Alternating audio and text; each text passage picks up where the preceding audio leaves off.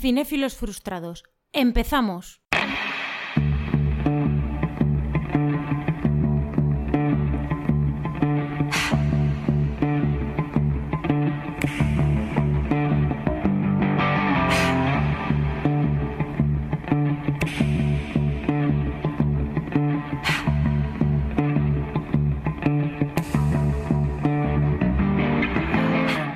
Pocas películas pueden aspirar a cambiar los fundamentos del cine, muy pocas pueden combinar el cine de autor a un nivel elevado junto al éxito de taquilla y converger esos dos mundos que a veces están tan alejados como son el mundo de la crítica y de la taquilla.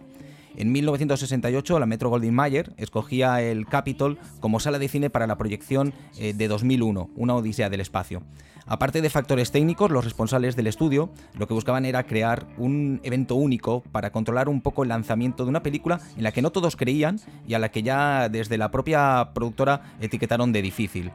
Hoy, 50 años después, Cinéfilos Frustrados se marca el reto de poderos dar detalles y de explicar desde nuestro pequeño punto de vista el porqué de la grandeza de una de las películas más importantes de la historia del cine. Hoy, en Cinéfilos Frustrados 2001, Una Odisea del Espacio de Stanley Kubrick. Y para hacer este repaso, hoy tenemos en el otro micrófono a Juan Carlos. Muy buenas, maestro, ¿qué tal? ¿Qué tal, Joan? ¿Cómo te va?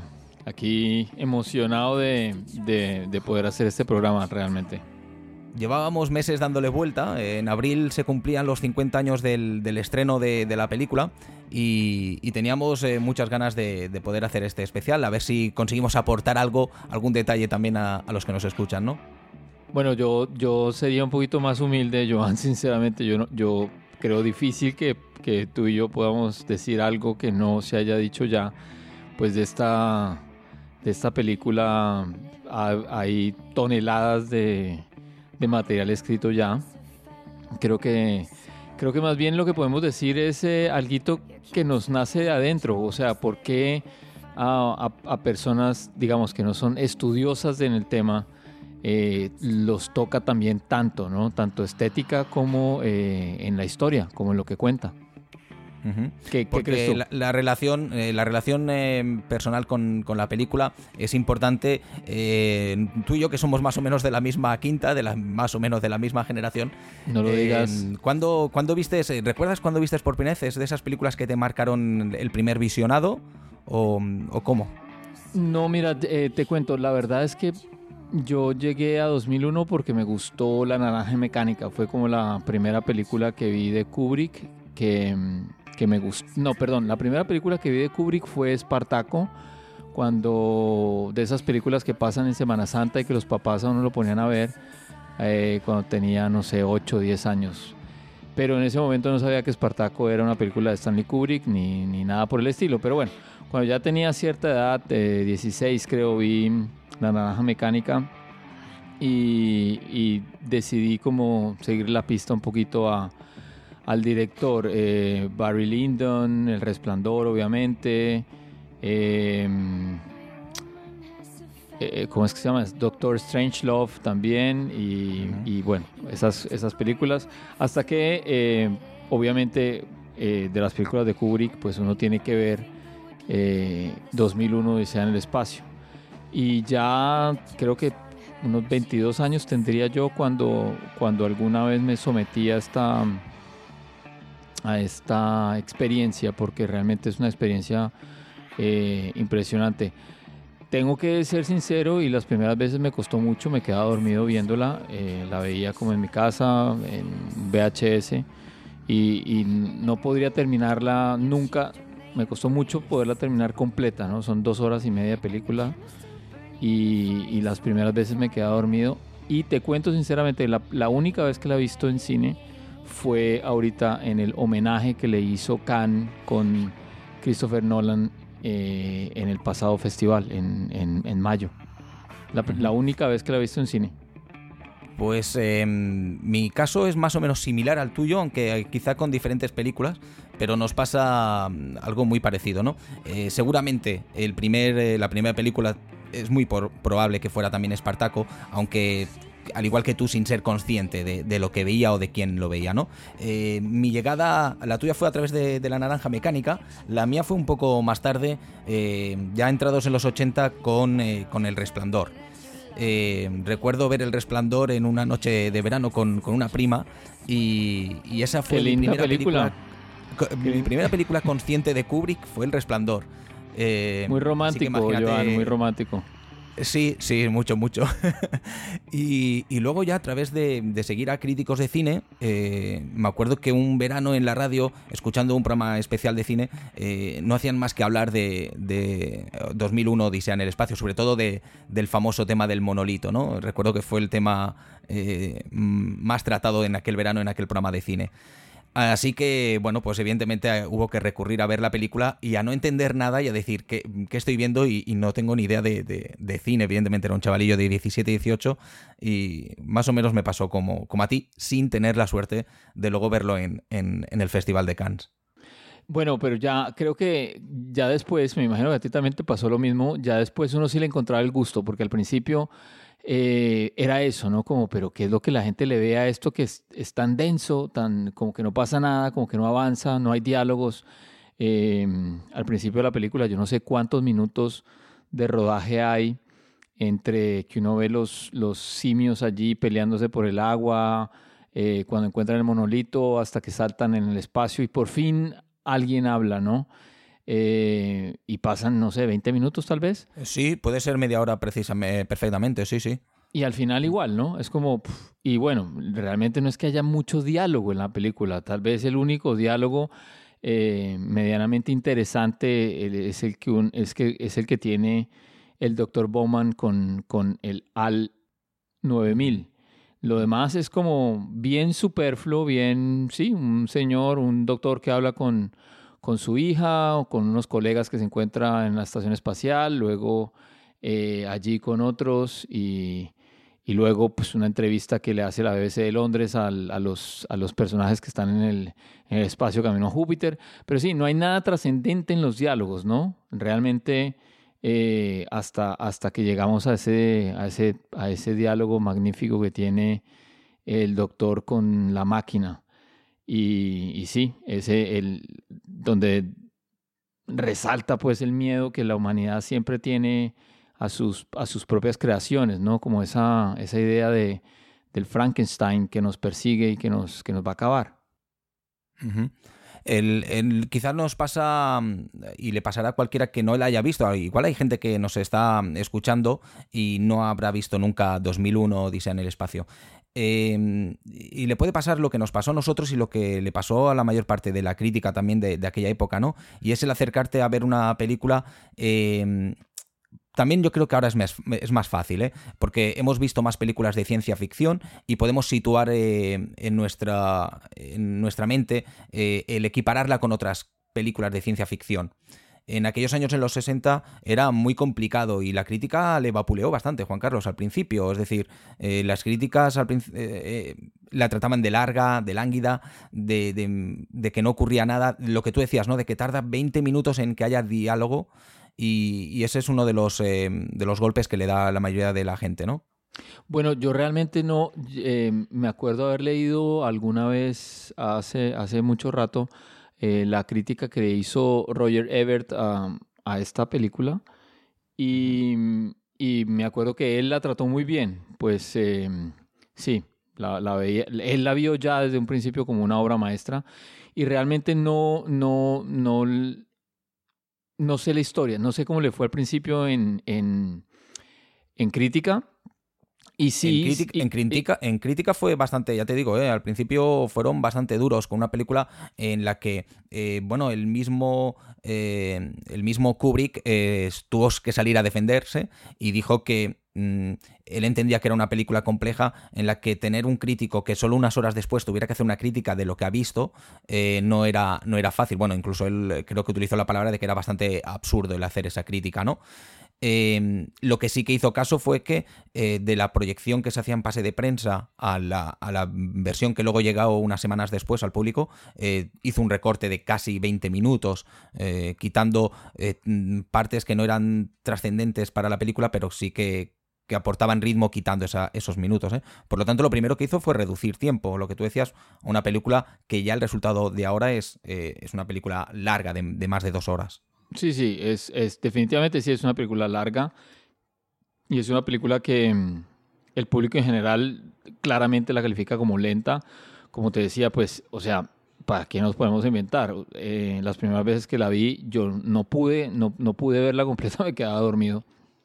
Eh, pero eso también tiene su, de alguna manera para mí tiene su magia, ¿no? Porque la película es encantadora. eh, a pesar de que, de, que, de que pueda generar sueño, por ejemplo, las imágenes que estás viendo son, son bellísimas, ¿no? Todo es eh, espectacular, es muy bonita y sigue siendo muy bonita.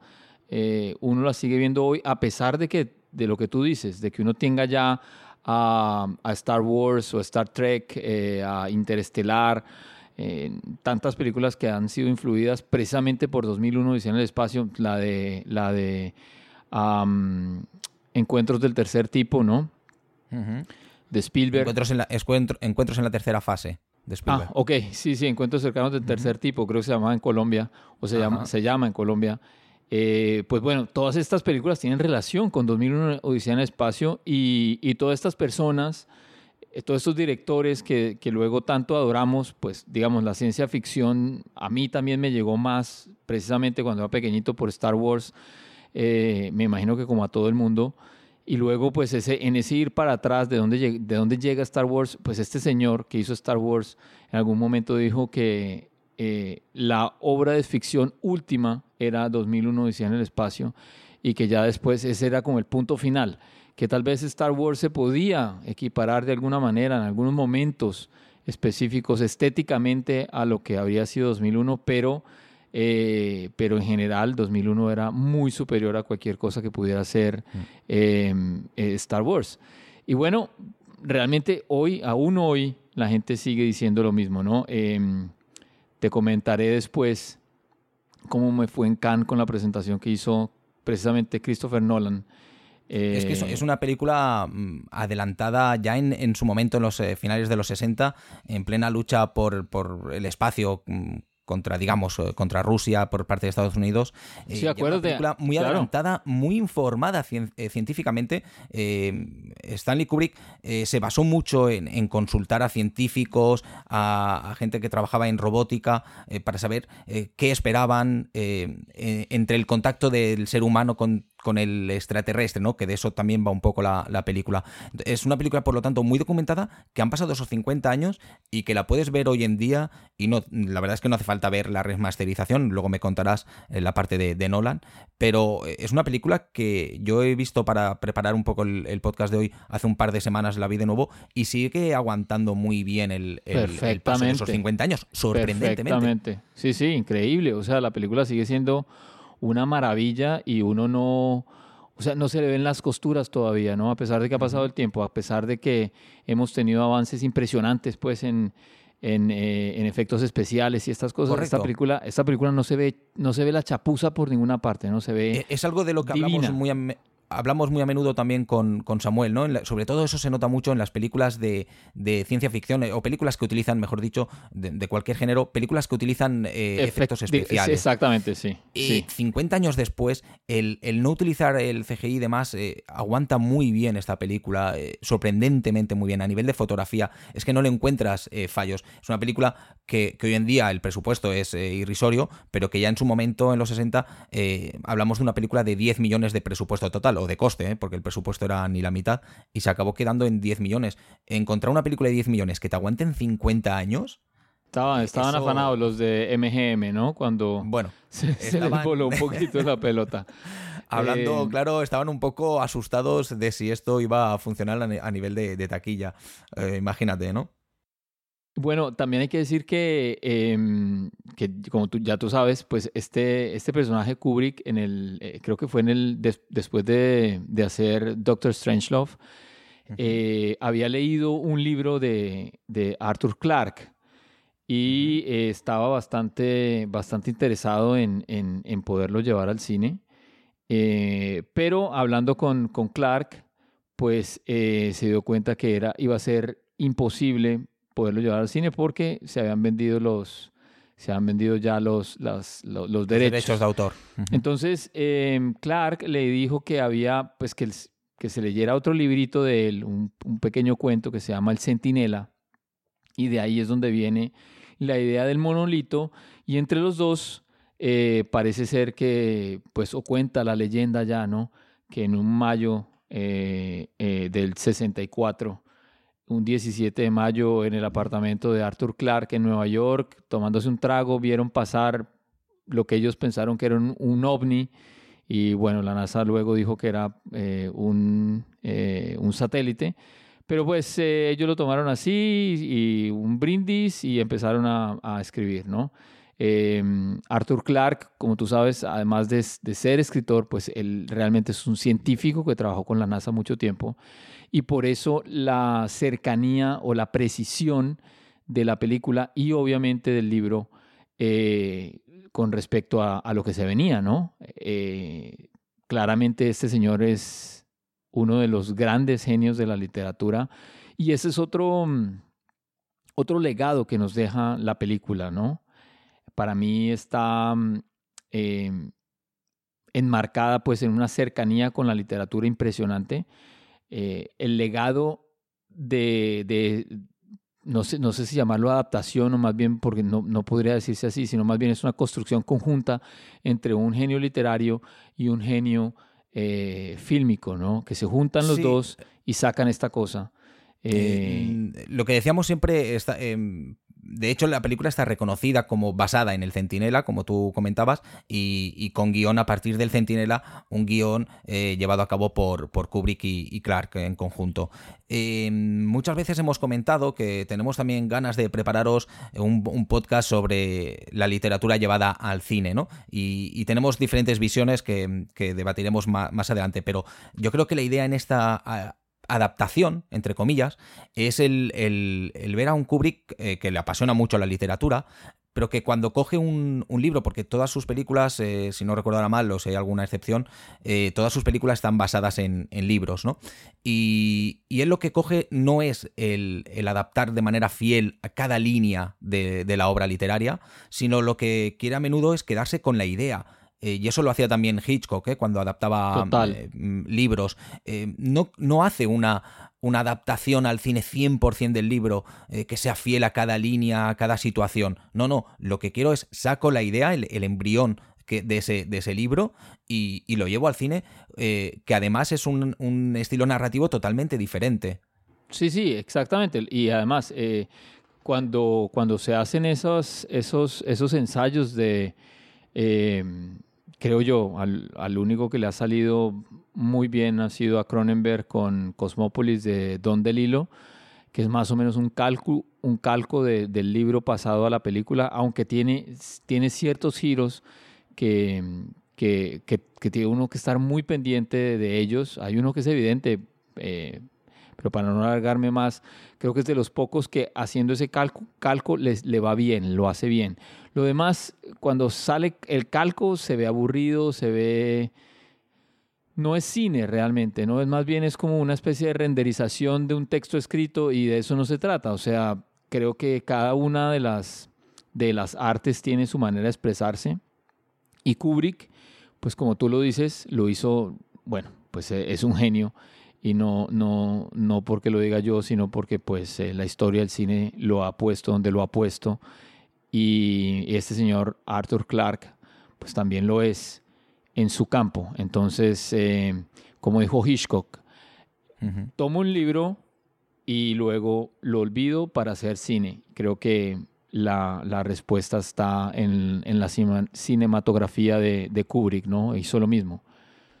Quizás si me permites, eh, adaptar un libro es, es difícil, ¿eh? porque siempre es difícil, pero lo dejo para directores más comunes, pero saber adaptar la idea y el embrión y, saber hacer cine a, partir de, un libro, eso lo consiguen los que son directores autores, ¿no? Los que saben aportar, los que tienen mucho más que decir a nivel de cine. Es que tú lo has dicho, Joan, es que le estás aportando, porque si no ya está. Hitchcock decía también, hablando de, estas, de las adaptaciones, que él no, a él no le gustaba adaptar obras maestras porque ya, ya está, ya era una obra maestra, ya no hay nada más que decir. Él cogía... poco, le puedes, poco puedes aportar a una poco obra puedes aportar, exactamente, poco le puedes poner. Él, él, él, tomaba libros, digamos, de segunda, de tercera, ¿no? Eh, que creía interesante de alguna manera y bueno, salía con algo maravilloso.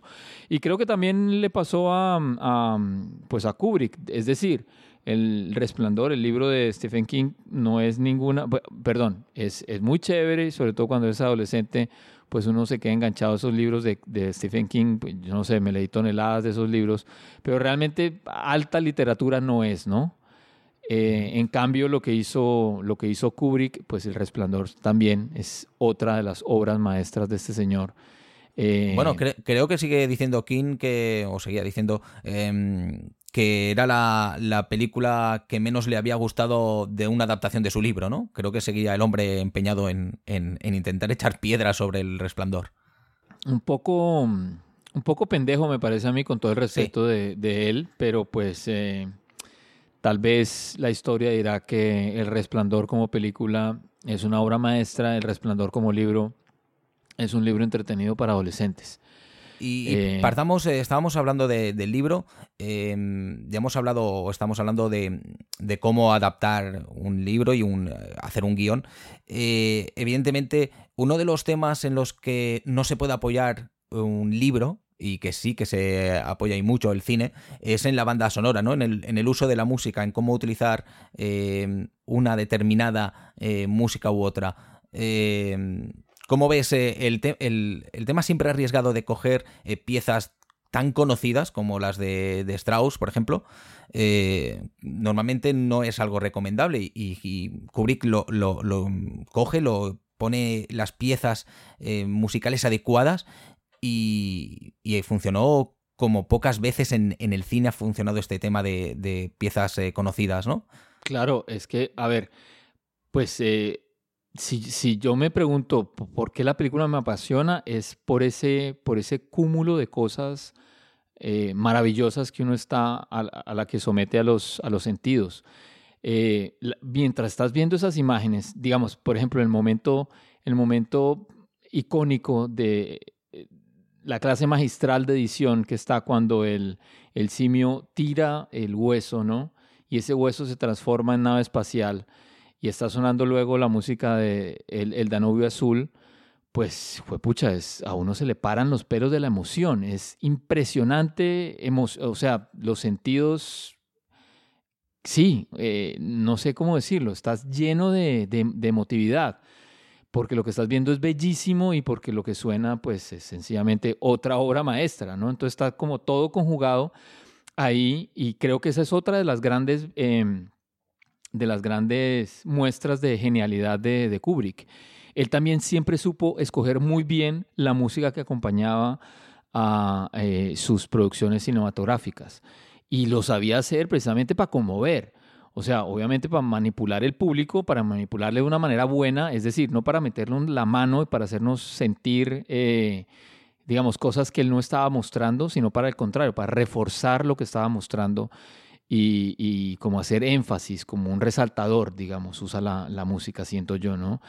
Eh, clarísimamente que en la adolescencia o a los 22 años yo no era para, para nada fanático de la música clásica, pero tengo que decir que gracias al señor Kubrick eh, llegué, por ejemplo, a Beethoven por, por, por eh, La Naranja Mecánica y luego pues a Strauss con el Danubio Azul, que para mí era pues como música, música de viejitos, ¿no?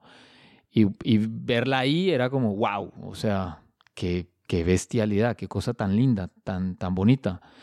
Y, creo que ese conjunto de cosas es lo que siento yo, por lo que he leído que se ha escrito sobre esta película, lo que apasiona tanto, ¿no?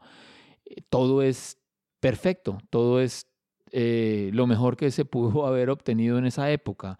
El escritor, el, cine- eh, el- el fotógrafo, eh, la historia, todo, es, todo casa perfectamente bien. La música, eh, en una historia que hoy, digo yo, eh, muchos cineastas están persiguiendo y para no ir más lejos, digamos, Malik o Nolan quieren volver a ese cine donde casi no hay diálogos, ¿no? Eh, Sabes, eh, Juan Carlos, que mm, muchos directores, eh, sobre todo eh, quizá los, los que trabajan más al estilo americano, suelen grabar eh, y suelen estar incluso los primeros días de montaje con, con una banda sonora que a menudo no es la que luego va a quedar reflejada. Eh, eh, cogen eh, piezas conocidas para ayudar a crear lo que ellos quieren, ¿no? el concepto y demás. Eh, dice la leyenda que cuando eh, Kubrick escuchó en la sala de montaje las piezas que, le estaban poniendo de, Danubio Azul y, también el de, el de Zaratrusta, eh, cuando lo escuchó, dicen que dijo algo así como: eh, Estoy loco, decidme si estoy loco o si esta es la música ideal para mi película. Eh, creo que ya lo tuvo muy claro. Llevaba meses, creo, o semanas por lo menos, trabajando con Alex North. El no, y lo compositor- reventó, ¿no? Lo reventó, o sea, le Sí, hizo sí, dar un eh, infarto. Eh, casi, casi. Él había cogido a Alex North y que había realizado eh, Cleopatra también y que luego más tarde hizo también Good Morning Vietnam. Y cogió a Alex North, que además es uno de los grandiosos eh, compositores sí. De, de la historia del cine, para, para que le hiciera eh, la banda sonora. Se lo trajo incluso porque él ya estaba afincado en Londres, se lo llevó para Londres, eh, le dio todos los instrumentos para ir haciendo la banda sonora, trabajó, hizo una parte de la banda sonora que entregó a Kubrick y que Kubrick luego en entrevistas dijo que, que sí, que calidad musical era muy buena, pero que no transmitían ni la mitad de lo que transmitía Strauss. Creo que Alex North, por lo menos de cara al público, no se lo tomó tan mal como, como seguramente se lo tomaría en realidad, ¿eh? pero siempre quiso quedar bastante bien con Kubrick y dijo que bueno, que había sido un gran trabajo, pero que había quedado un poco frustrado por porque no se utilizara. ¿eh? Bueno, sí, y, y, bueno, como tú decías ahí, el de eh, Así habló Zaratustra, del otro Strauss, es otra cosa que, bueno, impresionante, impresionante sencillamente. Eh, no sé cómo, no, no sé cómo ex- expresar lo que uno siente cuando está viendo ese conjunto de cosas en, en, pues, digamos, cuando uno tiene la oportunidad de verlo en la casa eh, o, en un, o en un proyector o algo así, con un buen equipo de sonido, eh, es una cosa, pero, pero bueno, también te digo, como poderlo ver en el cine, en el cine, en un cine de verdad, ¿no? En una pantalla grande, con un excelente equipo de sonido, con el mejor equipo de sonido que uno pueda tener. Eh, seguramente que en Barcelona hay de estos, de estos teatros que tienen estos últimos sistemas de sonido. Es, eh, no sé, lo hace sentir a uno realmente casi ínfimo, como, como un ser en el espacio, ¿no? Como pf, eh, somos nada ante tanta belleza, por decirlo de alguna forma, ¿no? Y, y, y- y- permíteme decirte algo, eh, Joan, yo creo que ese es, es en últimas eh, para lo que uno, pa- para, para lo que se hace el arte, ¿no? Para transmitirnos ese poder, esa fuerza, esa inteligencia también, eh, y ver que nosotros somos capaces de generar ese tipo de cosas.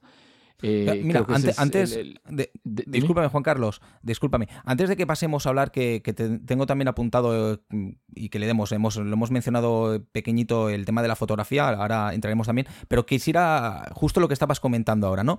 Eh, el cómo Kubrick sabe eh, combinar el cine de autor eh, el cine de autor total, ¿eh? el superdirector, el que lo controla absolutamente todos los departamentos, pero dejando trabajar al equipo, eh, pero controlándolo todo. Y, y a la vez conseguir una película taquillera, una película de, éxito, digamos, comercial, porque Kubrick es de los pocos directores que siempre ha tenido, o por lo menos que lo ha reconocido y que no le ha dado ningún pudor en reconocer que, que es o que pretende ser un, un cine de autor inspirado en los Godard y Truffaut y demás, en el cine más clásico europeo, pero a la vez saber mantener el éxito de taquilla, eh, eso a lo mejor no tanto con, con esta película, pero sí lo, lo vemos con la chaqueta metálica, por ejemplo, ¿no? El cómo No, creo combinar que esas él- dos. yo creo que él era, o sea, él sabía, él sabía, él sabía dónde estaba. O sea, es decir, no era ningún, mm, ¿cómo decirlo? Ninguna persona terca con respecto a las realidades de su industria, donde él estaba trabajando. Yo creo que él, se- él supo aprovechar las cosas que, tenía a la mano. Él supo aprovecharse de un gran estudio, ¿no? Pues porque esta es una major en últimas y obviamente a ellos lo único que les interesa es hacer plata. Tristemente hoy mm, siento yo que no tenemos esa, no sé si es valentía o es genialidad por parte de los directores que llegan a esas, a esas, a esas major y se quedan haciendo películas eh, que no dicen luego nada, que no aportan mucho. Es, es muy pocas las veces que uno ve películas hoy en día hechas por una mayor que dice uno, bueno, llegarán a ser obras maestras, ¿no? Creo que, mm, porque claro, Vértigo, 2001, Decía en el espacio, eh, La Naranja Mecánica, son películas de, de, de las grandes casas del cine. Hoy en día no, no, no veo ninguna. No sé si me, si me Sí, estoy en- equivocando. No, no quisiera tampoco desviarme del tema, pero ni meterme en, como se suele decir, en camisa de once varas.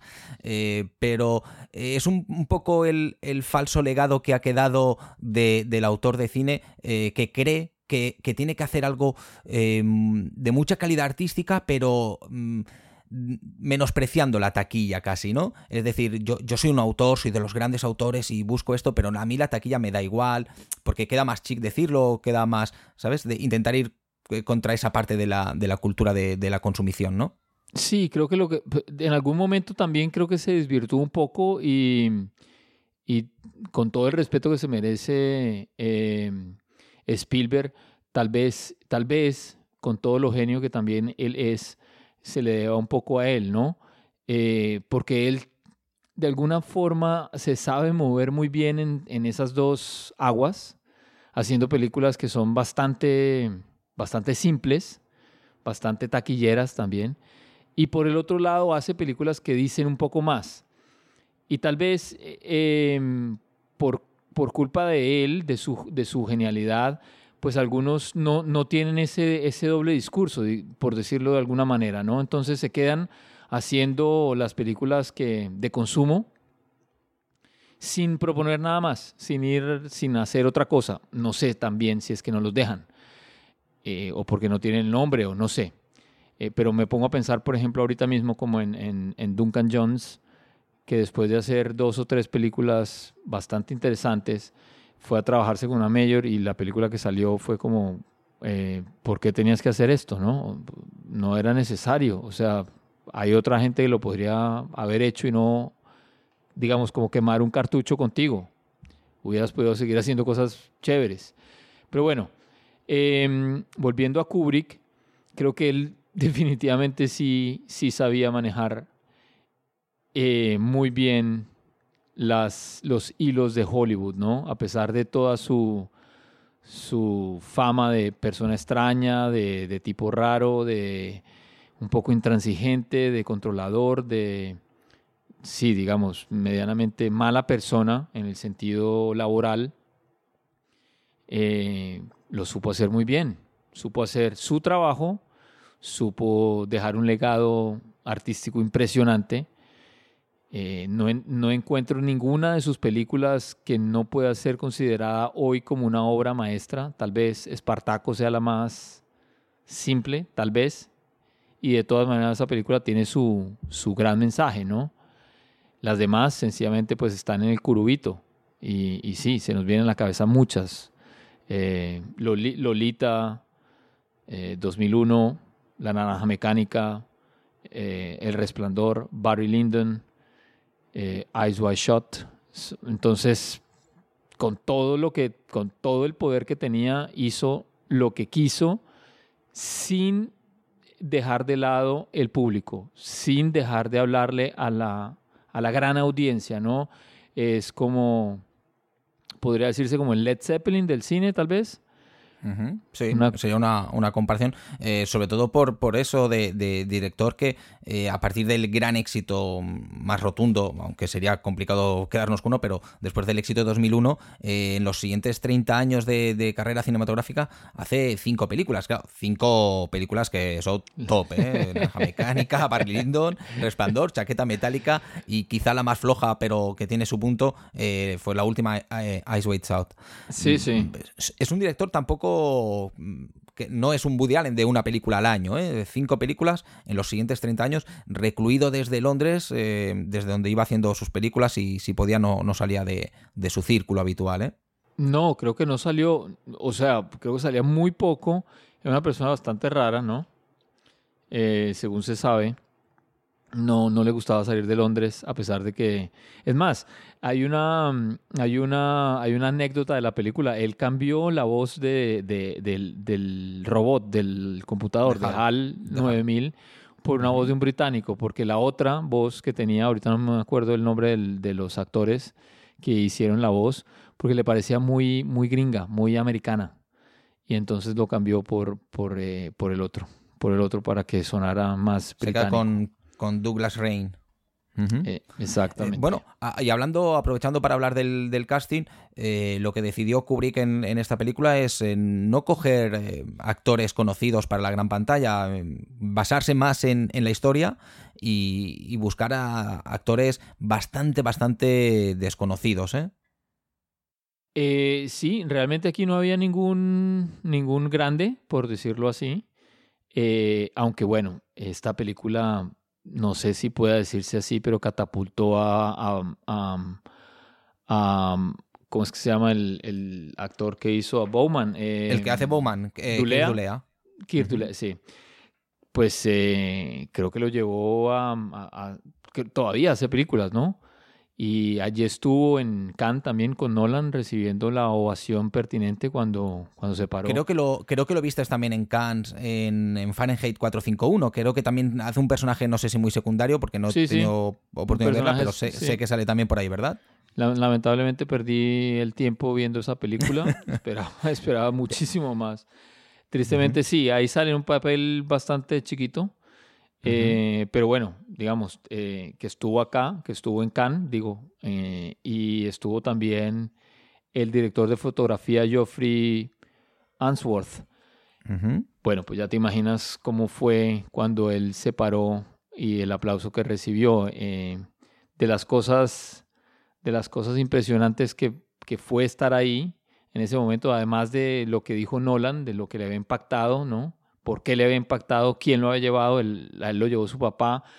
En la segunda, en, en un relanzamiento que hicieron de la película unos meses después de Star Wars, precisamente, en el 77 el chiquito Nolan fue a ver 2001 decía en el espacio y él dice que quedó perplejo de ver tanta cosa en el cine y que es la película que lo hizo a él eh, ir a hacer cine, ¿no? De ese, de ese calibre, ese, el peso de esta película. Sí. Y- No, no es el único director que no es el único director que lo ha dicho, ¿eh? No, seguramente. Gente como comentabas antes también, como George Lucas o Spielberg, el cómo eh, han quedado en el buen punto de vista casi traumatizados el ver eh, el cine grande que, que se hacía con, con 2001 y, y cómo eso cambió a nivel a nivel total el, el cine que hasta los años 60 el cine en ciencia ficción era casi ni Cine siquiera B. serie B, serie sí. B, mm, cosas para los niños eh, los sábados por la mañana en los programas de televisión americano, eh, robots que eran un traje de pijama y una, y una cosa rara en la cabeza. y Sí, se sí, una serie, ¿no? una cosa muy Y- barata y, Kubrick- además, y si tú te Kubrick si tiene tú- que si- romper con todo eso. Perfecto. Y también, yo no sé si tú te acuerdas, pero también era cine que se hacía mucho eh, basados en el miedo, ¿no? Sí. Eh, Sí. Que nos invadían, que nos venían a... a- a- a- Invasión de cuerpos. y joder. demás, Sí, claro. exacto. Eh, eh, los extraterrestres siempre ha sido en aquello, en la década de los 60, incluso 70, era mm, algo invasor. Bueno, incluso hasta llegar a Alien, por ejemplo, ¿no? No deja de ser algo invasor. En pero digamos, películas- per- pero, digamos que el- el- para mí uno de los cambios grandes que hizo, que, que tiene, que- el principal, digámoslo así, pero uno de los principales, es esto, ya, ya no es que eh, ellos vienen, sino que nosotros vamos. Claro, está el, el elemento del monolito, que es un elemento extraterrestre que, que encontramos acá en la Tierra y que de una u otra manera nos, nos da como, como un empujón a subir escalones, ¿no? En nuestra Sí. evolución. Ahí Y- encontraríamos quizá más, más polémica, ¿no? En saber si, eh, como lo- la frase que has dicho, eh, ellos vienen o nosotros vamos, ¿no? Eh, sí, es cierto que evidentemente la película es esa odisea en, en el que el ser humano va a- al extraterrestre, pero eh, yo creo que evidentemente no va por, por iniciativa propia, ¿no? Sino no, que es claro, Joan, el que, tienes, el que en- tienes en toda la razón, digámoslo así. diga- En teoría para. Exactamente, claro, digamos, para ponerlo de cierta manera, no es una invasión lo que nos llega, sino más bien es un elemento que nos hace que nosotros salgamos. Un elemento extraterrestre que hace que nosotros salgamos. Y bueno, Pues, pues... de, ahí eh, podríamos pasar, me comenta, comentamos un poco el tema de, de la fotografía, Juan Carlos. Eh, tú lo comentabas antes también con el con Answorth. eh, el trabajo de fotografía es casi, y por eso lo he, lo he dejado para el último de los tres puntos, es el, el principal, ¿no? En, en esta película en la que hay poco diálogo, eh, mucho guion, pero poco diálogo, y, y mucha música y buena, pero la fotografía es eh, casi espectacular, no solo por lo que decíamos antes de aguantar 50 años, sino por la combinación, eh, los colores, eh, los planos, eh, increíble desde el principio uno hasta el final. Y, meto en, en fotografía, podemos meter, si te parece bien, si me permites, todo el tema del diseño eh, de, la película. Sí, exacto. La, yo no sé si tal vez, tal vez se ha atrevido a ponerlo ahí como en fotografía, pero claro, el diseño de los trajes, el dise como tú decías, ¿no? Como este señor Clark que trabajaba en la NASA, eh, supo cómo se serían, digámoslo así, los movimientos de la gente en el espacio. Entonces, toda esta combinación de, de escenas cuando las azafatas, por ejemplo, están llevando la comida, eh, el lapicero que se mueve, ¿no? Eh, Cómo caminan ellas con esos zapatos especiales para, para poderse asir al suelo. Eh, bueno, que uno dice, wow, o sea, es que todo es... Y claro, mientras tanto está sonando esta música y estas, y estas señoras van caminando aquí y, y- estos, ¿no? Que parecen como bailando. Y como coge la- con la bandeja de comida eh, y con precisamente el, el- el tema del zapato, que se utilizó una especie de velcro, el cómo va caminando y de repente el plano es ella eh, como si estuviera caminando por, el, por la pared, por para la luego pared. incluso eh, situarse en el techo, donde hay una puerta de acceso a otra sala en la que va a ir a atender, se supone, a otra gente a la que le lleva la, la bandeja de comida, ¿no? Eh, Exactamente, aquel, ¿no? sí. Sí, sí, y Eh, esa es, esa es una de las, de las escenas icónicas, igual cuando está el doctor Bauman, eh, Bowman caminando en, el, en esta, en esta, ¿cómo, cómo decirlo? Como exceso de, de, de simetría, ¿no? Que es- creo que es un octágono que está rodeándolo al, al personaje que camina con su traje naranjado mientras él camina por ese pasillo blanco y es divino, pues, ¿no? O cuando está sonando, creo que es eh, así habló Zaratustra y uno ve como la nave espacial moverse en el espacio mientras va de la Tierra a la Luna, es wow, es, es eso, es, es espectacular, ¿no? Y, y ahora pensar cómo lo hicieron en esa época, eh, bueno, mm, no, no sé, no me lo imagino, no, no. Hay por ahí un, algún, un par de libros en el que explica eh, sobre todo el tema de, de la fotografía eh, cuando están en, creo que explica la parte de cuando están en, en la luna, exactamente, y, cómo les fue muy difícil tratar con todo el tema de, de los reflejos de las sombras, ¿no? El no querer sombras, el cómo tener que trabajar con un fondo eh, de un papel en el que tuvo que darle fo- mucha forma al papel porque detrás había unas luces que ayudaban a que la luz que se reflejara no proyectara sombras, en fin, es un, un tema bastante, bastante complejo a nivel de fotografía, pero que es espectacular el, el ver ese trabajo de producción eh, de días y días para conseguir eh, que no se reflejara una sombrita, ¿no? eh, eh, ese, ese conjunto entre, entre música y fotografía, pues eh, eh, maravilla, ¿no? Eh, impacta, consume, unos, a uno se le va, se le va ahí, pues no sé, se, se siente uno, se siente uno feliz. Creo que podría repetir lo que te decía antes, es como el, el punto último del arte ese momento en que uno encuentra, sí, fortaleza, inteligencia, como todas las virtudes humanas puestas allí, en una gran obra maestra de arte, ¿no? Que es, eh, está hecha por Kubrick en 2001 y sea en el espacio. Eh, pues eh, creo que con eso mm, juntamos las tres partes de, de la importancia de- del guion, de cómo Kubrick eh, supo llevar el libro de Clark. Hemos tocado también la banda sonora, la música apoyada en, en los Strauss y demás. Eh, hemos hablado de la fotografía, que creo que es el, el pilar básico y lo que ha hecho sobre todo que la película sepa aguantar eh, 50 años. Hemos hablado también un, un poco de cómo se ha sabido apoyar en la ciencia y lo que me gustaría es que me contaras eh, si crees eh, que 2001, hemos dicho que, que hizo un cambio en los 60 del concepto de ciencia ficción, pero ese concepto está todavía vigente eh, o, o crees que, que se ha dejado de lado, nos hemos olvidado a nivel de cine de, de 2001?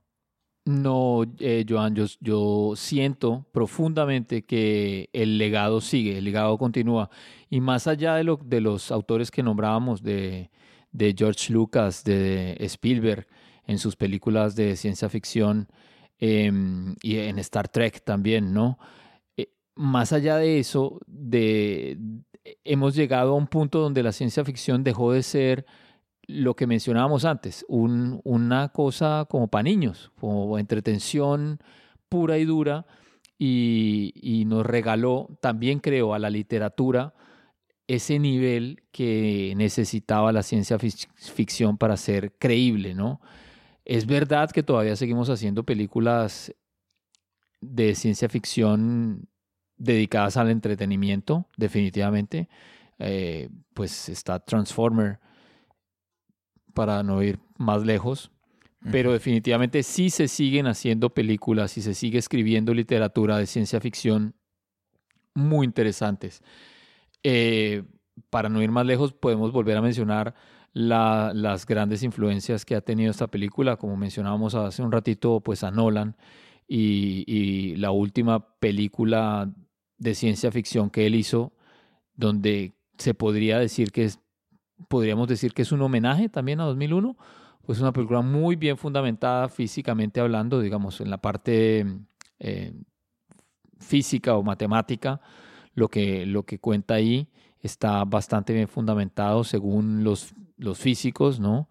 Eh, y las cosas que plantea, pues están, eh, son sostenibles científicamente hablando. Habrá que ver si los avances científicos nos llevan a que tal vez no era tan cierto o, sí, pero hasta donde vamos, esta película sigue, el, sigue ese, ese camino que abrió Kubrick eh, hace 50 años, ¿no? También podemos Eh, decir, eh, no sé, entre, entre, entre los encuentros cercanos del tercer tipo y ET, pues Spielberg también se mete por ahí, ¿no? Eh, encuentros cercanos un poquito más, más profunda, más científica, más... eh, la otra es más infantil, más bonita, más, Más, más, a otro público, más cuento, exactamente. Pero tiene, pero, pero de todas maneras eh, sigue siendo una película que dejó de ser lo que tú decías, dejó de ser una cosa ahí mal hecha, con un personaje disfrazado medio mal, que se ve, que se ve, que se ve la chapuza, ¿no? Claro, es que eh, no solo cuando hablamos de, del legado, eh, que estoy totalmente de acuerdo contigo en la influencia en Interestelar, también en, en películas, eh, ya sea en, en argumento o en saber en cómo tratar el tema de- del espacio. ¿eh? Lo vemos, yo creo que también en Gravity eh, y la relación del ser humano con el extraterrestre, digamos, eh, lo vemos también en La Llegada, por ejemplo. e incluso en, en ET, es decir, aunque sea lo que tú comentabas, ¿no? De que es más cuento, pero el, el cómo se trataba el mundo extraterrestre y por lo tanto un poco la ciencia ficción y el espacio antes de Kubrick y después, ¿no?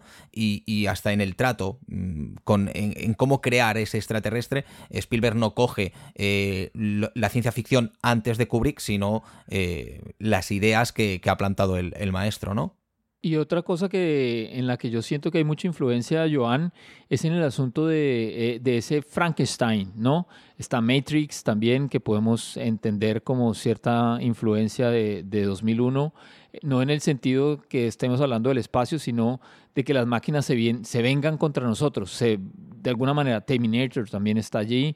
Eh, podemos mencionar las películas de, de anime eh, como Ghost in the Shell eh, y otras tantas, pues, o sea, que hay mucho Hair también, ¿no? Mm, Algunos de Black Mirror, donde realmente sentimos que la tecnología o estos avances tecnológicos que nosotros estamos eh, llegando, la inteligencia artificial, bueno, hay una película que se llama Inteligencia Artificial, by the way, ya, ya te acordarás.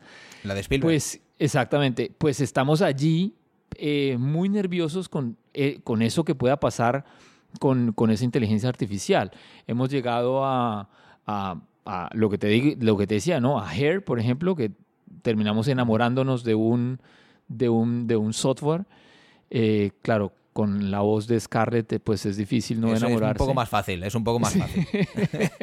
había, había habido otras voces en las que hubiera sido más difícil enamorarnos. Menos creíble, sí. Pero eh, hoy leía, por ejemplo, que eh, hoy, hoy leía en un, un- un artículo que decía que estos robots sexuales van a permitirnos llegar a otra moralidad en cuanto ya no sería, no sería un eh, muy complicado para la pareja, sea hombre o mujer, entender que uno tiene o que uno contrata un servicio de un robot sexual para, pues, para, para eso.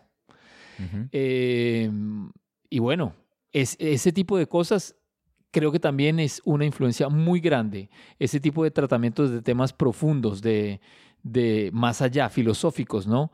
Que nos dejó eh, 2001 en el espacio, siguen dándonos, siguen dándonos pelota a través de la ciencia ficción que empezó a tocar este señor, dejando de lado pues un poquito la, la- el infantilismo al, al- al que estaba eh, relegada eh, esta, esta forma, esta, eh, Claro. esta, sí, esta manera Sí, el, el tratamiento, esa literatura, manera de tratar el- el, extraterrestre. Eh, Yo creo que a veces no es solo el, el cómo los directores actuales recogen la, eh, entre comillas, respuesta cinematográfica que da Kubrick a todas estas preguntas, sino que precisamente lo que recogen, y, y ya me parece importante, es que recojan el planteamiento, la pregunta, ¿no? El de cómo voy a tratar al extraterrestre. Eh, si nos damos cuenta, Kubrick... eh, no da forma ni a prácticamente no da forma ni a Hal ni tampoco a los est- extraterrestres más allá de- del monolito. ¿eh? Del monolito, Eh, sí. Correcto, pero no vemos formas extraterrestres más allá del monolito. Cuando está el tema de la habitación en los últimos minutos, por ejemplo, no hay una imagen de, eh, física. Eh, y eso sí que lo recogen para mí otras películas actuales, ¿no? El- por lo menos el cómo voy a tratarlo y qué forma le voy a dar a este, a este entre comillas, problema que tengo cinematográfico de dar imagen. Pues eh, em, yo creo que hay una frase que alguna vez leí que dijo Kubrick que una de las cosas que al más le, le parecía difícil es que después de que terminaba sus películas llegaban pues los críticos y los periodistas a preguntarle que qué ¿Qué era lo que había decir, querido no? decir. Sí, Eso, entonces eso le- creo que recogió la- el guante que lo había dicho primero, creo, eh, si no recuerdo mal. eh, creo que lo comenta Bertolucci. eh, el de mal vamos y tengo que explicar eh, mi película después de, de haberla rodado. Es que he fracasado como, como autor. Exactamente, pues yo creo que eso le dolería mucho, pero además él complementaba una cosa tomando las frases del, del escritor eh, T.S. Eliot, que cuando le preguntaban que qué había querido decir con, el, con su poema La tierra baldía, él decía que quería decir lo que he dicho y si hubiera podido decirlo de otra manera, lo habría hecho. O sea, que a veces sí, claro, lo que pasa es que eh, tal vez lo que los, los autores eh, a veces eh, no, no, no entienden es que después de hecha la obra, la obra pertenece al público y el público entiende lo que quiere entender. Es decir, yo puedo entender que el azul representa, no sé, eh, la profundidad o que el verde representa esperanza eh, y que un paisaje eh, con el cielo brillante y el sol, pues dice eso, ¿no? Que tengo un futuro por delante, un porvenir. Y tal vez el, el autor sencillamente quiso, le gustó ese paisaje bonito y lo puso allí y ya está. Eh, pero ¿quién tiene razón y quién no tiene razón? Pues creo que nadie, ¿no? Allí no hay mucha posibilidad de, de discusión. Y creo eso, eh, pues Kubrick más bien lo que nos trataba de decir, lo que nos trató de decir es eh, como todas estas, todos estos miedos y cómo de alguna manera nosotros eh, los hemos venido manejando, porque en últimas eso es lo que hacemos los humanos, ir venciendo de a poquitos los miedos que tenemos eh, para explicarnos por qué estamos aquí, para dónde vamos y etcétera, ¿no? Pues eh, me parece mm, que un buen, una buena manera de poner el punto final es que me cuentes, eh, que me pongas los dientes largos, porque solo hacerte la pregunta ya me pone los dientes largos, de cómo ha sido esa experiencia en Cannes, pudiendo verla en, pantalla grande. Y, ya que has visto, supongo, eh, por lo que me comentas, digamos, eh, las eh, dos versiones, en cine, en una versión más doméstica y en pantalla grande. la pantalla grande era, era la versión retocada ya por Nolan, ¿verdad? ¿Comentabas? Sí, sí, era una versión que realmente retocó, Remasterizada o remasterizada, sí, ¿verdad? exacto, sí. No Pues, hizo, ¿qué tal las diferencias, Juan Carlos? Pues a ver, yo realmente te soy sincero, yo no encontré mayor diferencia más allá tal vez de, de la monumentalidad de verla proyectada en donde la vi, ¿no? Era, no, era, no era la sala principal de, de Cannes, pero sí era la segunda sala que se llama la sala de Bussy. Es una sala enorme, no sé, le cabrán unas eh, tal vez 500 personas, donde estaba, además de Christopher Nolan, estaba mm, el director canadiense Villeneuve y estaba como a tres filas mías allí de- adelante. Eh, tuve la oportunidad de, de poderme tomar una foto con él. Con Nolan no, tenía un séquito de guardaespaldas ahí que lo cuidaban. Eh, pero bueno, nos, nos habló, nos habló un poquito, nos habló de por qué él creía que era importante, nos habló de alguien cuando estaba por allí en el estudio, le dije, ve, encontramos esta, esta cinta, porque además estaba, pues era la película como tal, ¿no? Película, película. Eh, encontramos esta película de 2001, ¿le interesa a usted hacer algo con eso? Y obviamente se volvió como un niño en un parque de Lego, ¿no? Como, obviamente, o sea, ¿cómo no? y se puso a la tarea y, la pudo presentar pues en Cannes. Eh, con todos los nuevos juguetes que hay ahora para las proyecciones, ¿no? Ese sonido impecable, una pantalla pues eh, realmente grande y creo que si no estoy mal, eh, eh, pues el, el tamaño de la cinta daba para eso, ¿no? Em, muy, muy bien, muy bonito, muy, muy emotivo fue eh, el asunto. Casi, casi de llorar. Yo creo que se me escurrieron las lágrimas un par de veces, pudiendo estar ahí viendo, viendo ese, eh, viendo eso tan bonito, tan grande además, ¿no? Como realmente volviendo al cine, ese cine que le decían a uno que era el- en el cine era más grande que la vida. Y sí, pues sobre todo con 2001 decía en el espacio, ¿no? Es más grande que uno, es más, es, es impresionante, es, es sí. Es que es una de esas potencia. películas, es una de esas películas que eh, acostumbrarlo a verlo en el mejor de los casos en casa eh, en 40 o 50 pulgadas en un televisor, eh, pues poder verlo proyectado en una pantalla grande en el que además haya un buen trato de- del sonido es una de las experiencias grandes del cine. O sea, hay pocas películas que podamos disfrutar, yo creo, en pantalla grande como, como podemos disfrutar de, de 2001 Odisea en el espacio. Efectivamente. Pues hemos hecho mm, este especial de cinéfilos. La verdad es que eh, lo hemos tratado, creo, un punto de vista desde más de nuestro corazón. de- de Personalito, cómo- sí, de- exacto. Más personal. Eh, no hemos querido entrar, por lo que decía Juan Carlos al principio, de que hay mucha literatura. Puedes encontrar mucha información en internet si desconoces eh, 2001 o, o inmensidad de, de libros que hay sobre Kubrick y, y sobre la propia película. No hemos tratado el tema del monolito, que podríamos estar horas y horas hablando de en qué momentos de la película aparece y qué significa. Eh, tampoco hemos hablado quizás, eh, bueno, no hemos hablado para nada de la famosa escena de, de la elipsis, aunque lo, hemos, lo ha mencionado un poco Juan Carlos a través de la fotografía, pero el cómo se resume en, en- en un plano esos Millones, cuatro millones mi- de cuatro de millones de años. años, ¿no? Eh, y que luego, sin embargo, se alarga eh, hasta conseguir un clímax increíble el asesinato, digamos, eh, asesinato, la muerte de, de HAL 9000. Y no voy a explicar en manos de quién, por si hay alguien que no la ha visto y la quiere ver, ¿no? Eh, pero es, es increíble el cómo hay esos dos asesinatos, el de la máquina y también el de cuatro seres humanos. No, y Eh, además, mientras mi- la, la, esa muerte, esa muerte de Al 9000 mientras canta. A mí me recuerda también mucho Esa canción del final. a, Blade Runner, ¿no? Cuando en el momento de morir el replicante, pues lo único que le da es por decir un, un poema, ¿no? Eh, y bueno, ¿no, crees que se- ¿No crees que seguramente Juan Carlos inspirado en, en- en la escena de Hal, la de Blade eh, Runner, eh, eh, la- bueno, ahí, ahí te lo dejo, ahí te lo dejo. No sé qué pensar. Tal vez sí, y por qué no. Yo no sé si alguien le ha preguntado eso a... mm, Se me olvidó el nombre del, dir- del director de Blade Runner. A Ridley Scott. Em, a Ridley Scott. No sé si le han preguntado por qué el replicante salió con ese poema así como, como al 9000 con su canción. Eh, pero pues, eh, o tal vez es porque en últimas las máquinas tienen nuestra esencia, nuestra esencia humana dentro de ellas siempre. No sé. Ujú. Pues podríamos Eh, hacer eh, mucho, podríamos repetir podcast eh, de la parte mm, más de guion y sobre todo de las relaciones, ¿o no? Relación de- del ser humano con, con las máquinas y, y cómo las hemos creado y cómo las estamos destruyendo o si nos van a destruir. O Ese es si el, destruir, eterno miedo sí. que decías antes, ¿no? Pues eh, si te ha quedado alguna cosa, mm, Juan Carlos, algo que nos quieras comentar o vamos cerrando si te parece.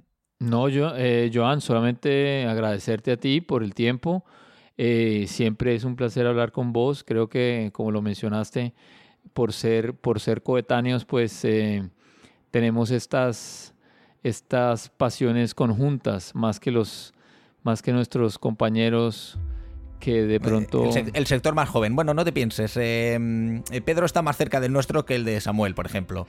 Eh, tampoco, porque luego se va subiendo de. no- bueno, en fin, no voy a decir lo que nos llama en privado, porque la gente no tiene nada que, que verlo. Pero estamos ya metidos en esta segunda temporada en la que seguimos disfrutando.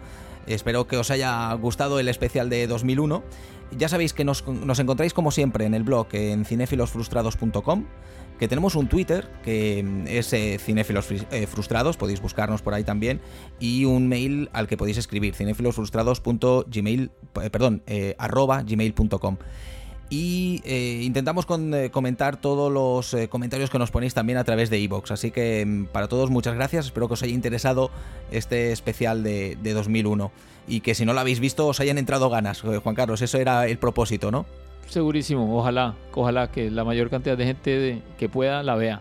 Y si pueden verla en un teatro por ahí cuando la pasen, que por favor se hagan ese regalo para los sentidos. Pues eh, nos vemos en 15 días eh, con otro nuevo podcast de Cinefilos Frustrados. Muchas gracias Juan Carlos y hasta la próxima.